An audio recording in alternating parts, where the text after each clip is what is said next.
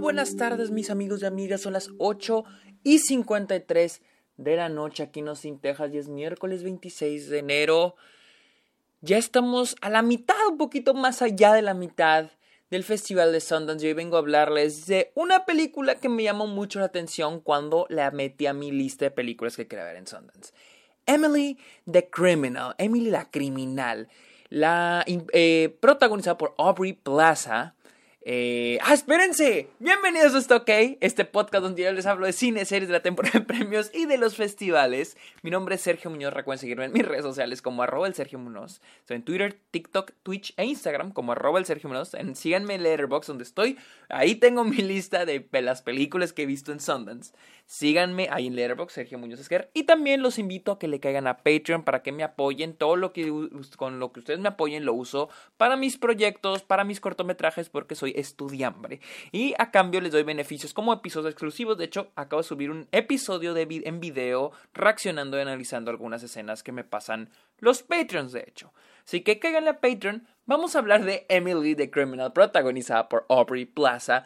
Esta historia sigue a Emily, una chica que se nos presenta una chica que trabaja, ni siquiera es empleada, es este como contra, es contratada por una empresa de, de catering, de estas de comida que llevan a las empresas. Este, ahí anda por, tratando de encontrar un trabajo diseño gráfico, que es donde está su sueño, tiene una deuda gigantesca de, de, estudiantil y luego para terminarla de chingar, de chingar tiene este cometió un crimen, lo cual es un, un obstáculo para ella para encontrar el trabajo de sus sueños. Em, hasta que un día Emily se encuentra con algo que le cambiará su vida. Un día a Emily le ofrecen participar en una estafa de tarjeta de crédito por 200 dólares. Ella dice, arre, pues, arre, sí, me gusta. Le dicen, lo cumples, vuelve mañana por hacer otra y te vamos a pagar 2000. Y así ella va escalando hasta meterse al mundo criminal en Los Ángeles. La película, les voy a ser honesto, es una película muy entretenida. Eh, no siento que sea wow, qué revelación, qué gran película, increíble, qué gran mensaje. Pero siento que es una película muy entretenida y que sí tiene un mensaje. Es una película que habla sobre el capitalismo y sobre la explotación laboral. Pero me encanta que está muy sutil a través del personaje de Emily. Y siento que su personaje está muy bien escrito. Tiene sus necesidades, tiene sus obstáculos. Me encanta que hacen de este personaje. Eh, mi profe de guion tiene esta regla que dice haz la vida de tu personaje difícil. Y a esta pobre mujer se la hacen difícil y difícil y difícil. Y me encanta eso. Es una gran característica el personaje. Todas las que les dije inicio. Que tiene una deuda, que tiene un trabajo donde le explotan, donde si la descansan le, hacen lo que si, si no la necesitan la descansan, si se porta mal la castigan, etcétera, etcétera, etcétera. Y habla mucho sobre eso. Sobre hasta qué punto una persona va a llegar para salir del hambre para salir adelante, para cumplir su sueño y como manejan esa película, para sentirse libre. Habla sobre la libertad, esa libertad, y, me pone a pensar mucho sobre la idea que, que, al menos los gringos tienen sobre la libertad, esto de estar comprando, comprando, comprando, tener dinero, tener dinero, ¿no? Pero al mismo tiempo estamos encerrados en estas, de, bueno, están encerrados en estas deudas eh, que, que los hace creer que son libres, ¿sí? Pero de todos modos son esclavos de estas deudas, esclavos de sus trabajos. Y creo que esta película hace un muy buen trabajo en, manejar ese mensaje que es anticapitalista. En la idea de que hasta qué punto una persona se va a librar para, para, para salir adelante y para ser feliz, para encontrar su propia libertad.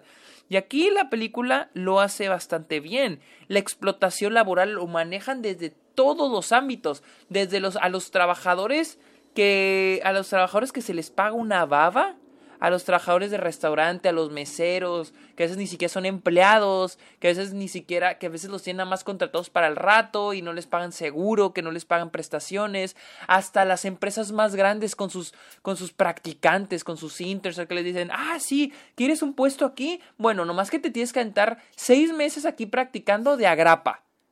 Pero, pero sí, es, es que es un trabajo muy competitivo, es una posición muy competitiva. Toca todos esos temas y pero lo hace de una manera sutil y me agrada eso.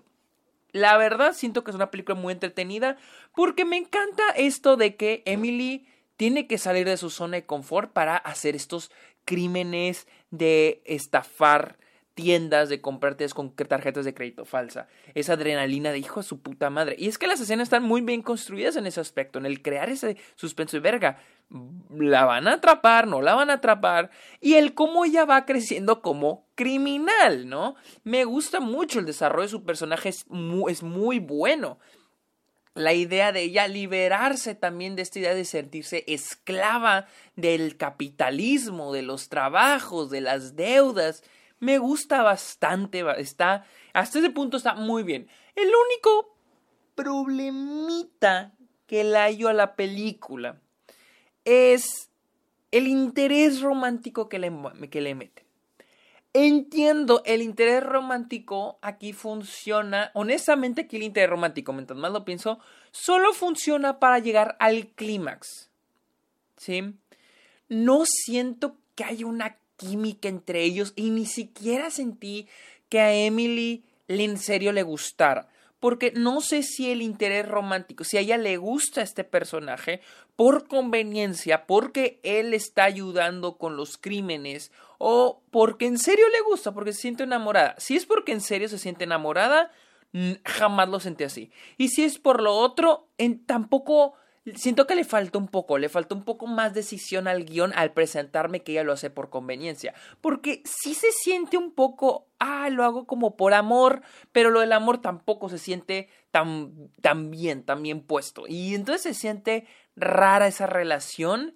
Y, y ahorita que lo pienso, digo, esa relación, esa construcción de esa relación, de ese interés romántico, solo existe para llevarnos al clímax final y que hasta cierto punto se medio, medio queda un poco con el mensaje del capitalismo, pero no cuaja tan bien. Medio, medio, no tan bien.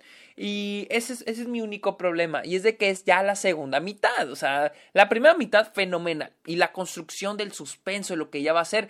En serio, al, al principio cuando le dicen, este, cuando plantean lo de que ella tiene que hacer un crimen, lo, ok, ya ganaste 200 dólares por este crimen, eh, mañana hay otro, son 2000. Y dije, a la verga, o sea, ok, se va a poner buena esta película. Y pasando la segunda mitad, no es que haya dejado de ser buena, simplemente me plantean lo del interés romántico, el cual honestamente no me encantó. Y como les digo, ahorita lo pienso y, y digo, wow, o sea, el interés romántico solo está pues para crear, ¿no? El clímax y la resolución.